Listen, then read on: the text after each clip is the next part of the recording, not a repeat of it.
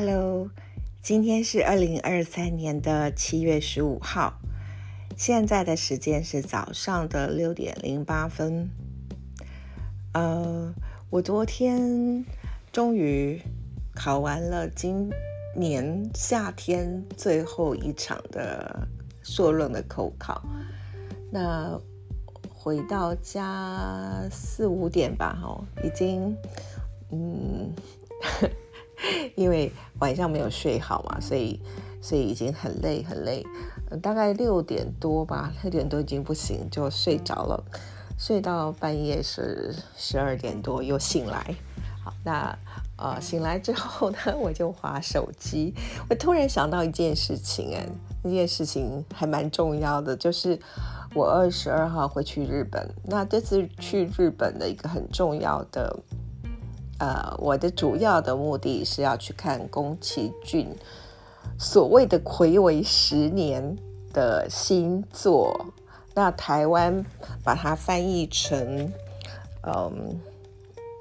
你想活出什么样的人生呢？”我觉得这是一个错误的翻译啊，怎么办？它的原文是 “kimi dachi wa do ikiru ga”，“kimi dachi” 明明就是一个复数啊，所以是你们。而且这个 kimidachi 就是有一点上对下的语气耶，因为日文的那个主语啊，譬如说呃私对不对？大家常听到的那个我写成汉字的私人的私，那那个是比较正式或者是女性使用，在讲我的时候，那男性的话就是比较年轻的男性，或者是说。啊，有些人到了很六七十岁，他还是会称波古，就是有点是仆人的仆啊，那个那个汉字，那有点那个比较是书生在讲话的语气。然后另外一个是安，呃，人字边的这一个那个呃安安安安烟，哈，是不是生？就是哦嘞，那那个就是男生比较对于嗯，想要表现他比较没有礼貌。但这没有礼貌，可能是在呃亲人之间呐，情人之间呐，那他用这个语言就感觉比较 man 就对了哈，所以那个是不一样。那 kimi 他指的 kimi 就是我们说的那个君君子的君啊，kimi 他指，那通常会称 kimi 嗯或者是什么什么 good 啊，他就是比较呃对于比较嗯平辈很亲密的平辈或是下属啊，所以。嗯，kimi たちは都生きるか？为什么是你呢？是你们吧？好，那呃，就是它本身就是复数了啦。OK，好，那这件事先不说，我不知道呃，台湾什么时候会上映？我猜啦，可能是接下来的冬天的档期吧。好，那呃，我要讲，昨天半夜醒来在划手机，就想起来说啊，对吼，昨天。 呃，就是十四号，就是正式上映的那一天，那呃就有呃，因为大家我不知道大家知不知道，就是这次嗯，就是吉普力所采用的一个宣传的方式是不宣传啊，而且不是不宣传，而是故意不宣传。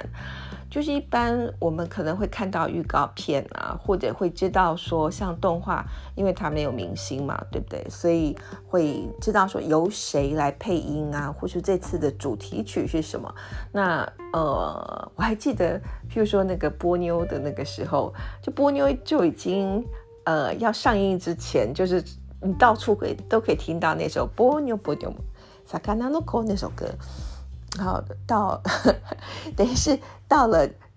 电影院第一次去看电影的时候，你可以跟他一起合唱，好，就就很夸张的一个一个状况，就是因为那首歌很像洗脑歌，就很容易唱这样子。呃，所以这次是完全不知道。那当然，他是采用了一个就是呃，就是一个逆行销的方式吧，哈，就是呃，他们的制片人铃木敏夫，好，他就觉得说。现在电影呢，已经呃，大家去看电影之前，已经把电影最精华的都全部都剪成了这个呃预告片，然后你你都知道要演什么了，然后也很多周边的资讯呢，就是过度曝光这样子，所以他们这次就决定只发了一张呃这个海报，而且那个海报 你还不知道，也很像一只鸟还是什么东西的，你也不知道说呃这个是主角还是什么，就完全不给我们也不知道是谁，呃是声优这样子哦。那昨天当然就是有人去看呢，就是第第一天大概就有蛮多人去看了那。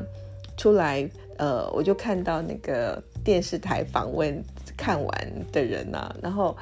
呃，就是我有看到一个人，就是一面一面看，不是一面看，一面回答问题，一面哭，就非常的感动。然后，呃，我看到的电视新闻的访问都还蛮正面的。那我就划了一下 Twitter，就日本人比较常用 Twitter。Twitter 上的话，就是有人说，呃，反正就是后来后面就很吉普力，或者是有人说，就是看了，嗯，第一遍可能到后面要讲的东西，可能不是看的那么懂这样子，好，那呃，当然也有人就是已经稍稍的破梗了哈，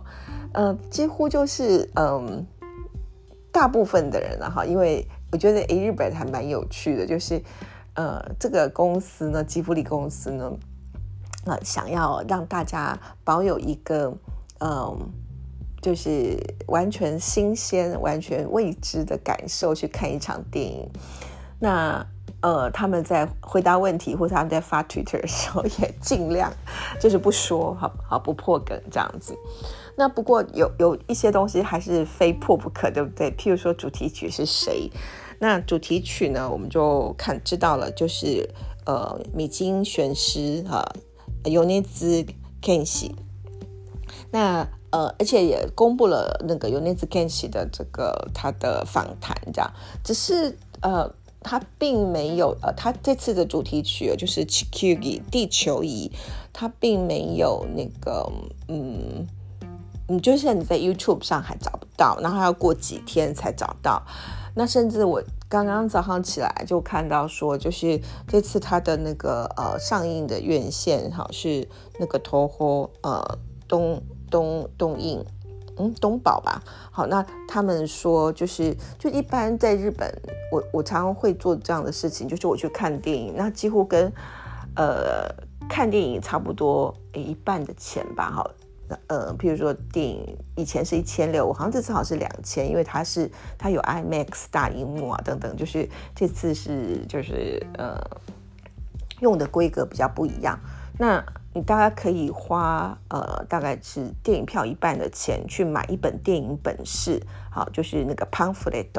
啊，或者说小册子，那里头就会有这关于这部电影的资讯啊，就是。呃，各方面的，不管是工作人员也好，导演呐，呃，就是声优啊，然后还会有，呃，可能请有名的人来写，呃，这个电影的评论呐，然后当然有电影的大纲啊，什么，就是这些东西会在里面。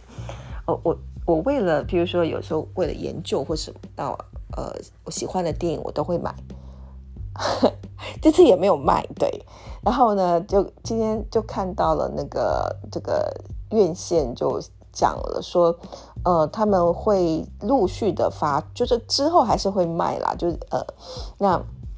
之后你可以用邮购的方式，那也可以在剧场，就是电影院可以买得到，但是是要事后。那你就看，就说他在策略上还是保持了一定的热度啊，就是米津玄师的。嗯，本身的这个呃，这这个曲目呃，《地球仪》Q 仪的发行，它是往后的，比十四号呃七月十四号电影上映还要往后几天。然后呃，相关的嗯，就是我们我们没有去看电影，听不到旋律的，你在 YouTube 上也找不到。对，它就是这样的策略，不知道这样的策略是会不会成功哈？那哦，不过我想，嗯，这次。就是宣布了那么多次退休，而且在二零一三年开了一个世界记者会哦，我我还记得那时候，我看那个场面有六百多位啊，全世界的记者，除了日本记者，好到呃饭店的这个记者会现场去采访宫崎骏，嗯，那当然他后来又撤该又撤回他的退休。在七年前吧，哈，啊，开始就说他要，嗯，有一部做动画还是要做，然后就提出了 “kimi da jwa do i k i r u a 你们要如何活着吧？如果如果要就直译的话是这样子。那呃，这个作品呢，嗯，当然根据我 过去研究宫崎骏的经验了，不管他有什么原著。呃，它一定是跟原著不一样。那这一次其实并不是这部原著，呃，就是它原来是有一部呃小说的作品。那这个小说的作品是由呃有喜诺吉野 Gen Zaburo 哈原三郎所写的，而且这个作品是在一九三七年呢，是一部儿童文学作品。那其实，呃，我看到台湾的这个网络上的一些介绍，提到说这个吉野源三郎他是小说家，他事实上并不是哦，呃，他是一个编辑，然后他是呃，就是一个嗯，就是如果我们定位的，就是说他同时在嗯出版社编辑书，然后他也。嗯，参与过一些像呃演播书店的文库的这个创建啊，就是很早期的人嘛，对不对？然后再来就是他有写了这一部作品，一九三七年是什么概念呢？他那个时候，哦，大家想想到卢沟桥事变，会会不会想到这个？就事实上是他们要进入战争的时候，对不对？那那个时代，呃，昭和昭和初期哦。那昭和才十二年的时候，那呃，这个时候的儿童文学作品都是很严肃的，都是非常的呃，应该说说教啦，或是什么。那本身就是你们要如何活着，对这样子的题目，当然就是一个非常说教的故事。呃，我事实上今年二月的时候去日本，我有买书，那。呃，所以买书了，我就是我买了这个这个小说的，我我小说要不要买，我有点犹豫。那我 买了小说改编的漫画哈，Kimi da jiwa do ikiruga。那这部漫画是在二零一七年推出的，也就是宫崎骏呃公布说他要以这个小说，就是应该是儿童文学作品，作为一个他创作的灵感啊。那那他。公布了这件事情之后，就有漫画家把这部作品，呃，因为 现现代人、现代日本人已经看不下去了，所以就把它画成漫画。那这个漫画比较特别，因为呃，可以说一下那个啦，就是它其实就是一个呃，应该说它的设定是，嗯，呃，就是一一个高中生。然后，呃，他在生活上，比如说他遇到，嗯，就是到底什么才是，嗯，譬如说跟跟跟同学之间的的事情啊，然后什么才是正确的啦？然后如果说他看到有人被欺负啊，自己是不是要挺身站出啊？好，然后呃，一位男生嘛，对不对？就是在那个时代会当主角的，可能都是男性。然后他就是家里面来了一个他的亲戚欧吉桑，嗯。然后那个欧吉桑是一个很年轻的这个读书人，其实上就是，呃，应该就是吉野原三郎自己本身的原型吧，哈，他有读很多书这样子，然后他就呃用写信的方式，啊，就是他他的呃我们说他的外甥，或者是他的侄子跟他聊天，然后他就用写信的方式去谈，啊，就是他对这件事情的看法，就这样子。我倒是会觉得他有点像。呃，如果在比喻上的话，会有点像是那个呃爱的教育，好，就是我小时候读的爱的教育。我不知道，嗯，大家对爱的教育，嗯，可能是在我的的那个年代。那宫崎骏又比我大个三十岁吧，哈，不到三十岁，但差不多那样子的年纪，所以他们有就是他小时候读的东西啊，所以嗯。在爱的教育里面，就是也是他他的，但是他的对象是小孩、小学生、小学四年级的学生，他在学校遇到的事情，然后里面也也有就是老师讲的故事，那那个故事都是爱国故事哈，因为爱的教育的背景是意大利哈，就是国家统一的时候，所以他们很需要这种爱爱国教育，所以那就是呃，作为一个儿童文学作家，他非常处心积虑的用一个故事的方式来包装他想要传递给孩子们，或者是这个你们如何活着这种这部作品里面，就是要对于青少年吧，啊，青少年的这个嗯，对于。他们现在遇到的一些事情、人际关系啊，各方面的思索，然后还有对于未来的这种嗯未来方向的想象，这样子哈。好，他绝对不可能是把这部呃儿童文学的小说，好就是翻拍成改编成动画。那宫崎骏自己其实本身也说，他小时候读的时候，他小时候读的时候。是蛮感动，那我想他应该也是一个骨子里是一个很严肃，然后也应该也是一个很认真思考怎么活得的这的一个小孩。好，所以这个故事是我们不知道的。那至于说，呃，米津玄师的访谈里面就有提到说，呃，事实上是在四年前呢，也就是宫崎骏呢，他。呃，听到就是其实东京奥运呢，米津玄师为了东京奥运做了一首东京奥运给小朋友唱的歌，好叫那个《帕布利卡》。那他觉得那那首歌很可爱，呃，很很不错，很有元气啦。所以米津玄呃，就是宫崎骏就觉得，哎，米津玄师这首歌不错，那他想见见这个人。那我也觉得，因为米津玄师是是是这这几年啊，就是。呃，也就是四年前被邀请的时候，他是正红、当红、最红的，所以呃，日本的那个 NHK 才会邀请他去创作一一呃一首给小孩子唱的，跟这个嗯奥运有关的奥运可以就是朗朗上口的歌嘛，对。好，所以但米津玄师就是在那个时候是最有名，因为我现在觉得。嗯，已经已经呃没有像四年前这么有名，可以这样讲。好，那呃后来就米津玄师的访谈里面就提到说，嗯，他就呃去见了宫崎骏跟铃木敏夫，然后在这个吉卜力工作室就跟他们聊天交流，然后甚至他后来还收到了四本哦，呃，就是厚厚的分镜图。呃，就是因为他要创创作音这个主题曲的音乐嘛，还有歌词，所以他需要知道故事。所以米津玄师当年应该是有签一个保密条款，他不能说哈。那呃，他四度就是就四度，就是四年当中数度造访，好，而且收到了这个厚厚的嗯这个呃这个这个分镜表，然后知道他要。他要做什么故事？那我所以，嗯，但是访谈就这样子啦，所以我们还是要是继续看，或者是等米津玄师再过一阵子，他的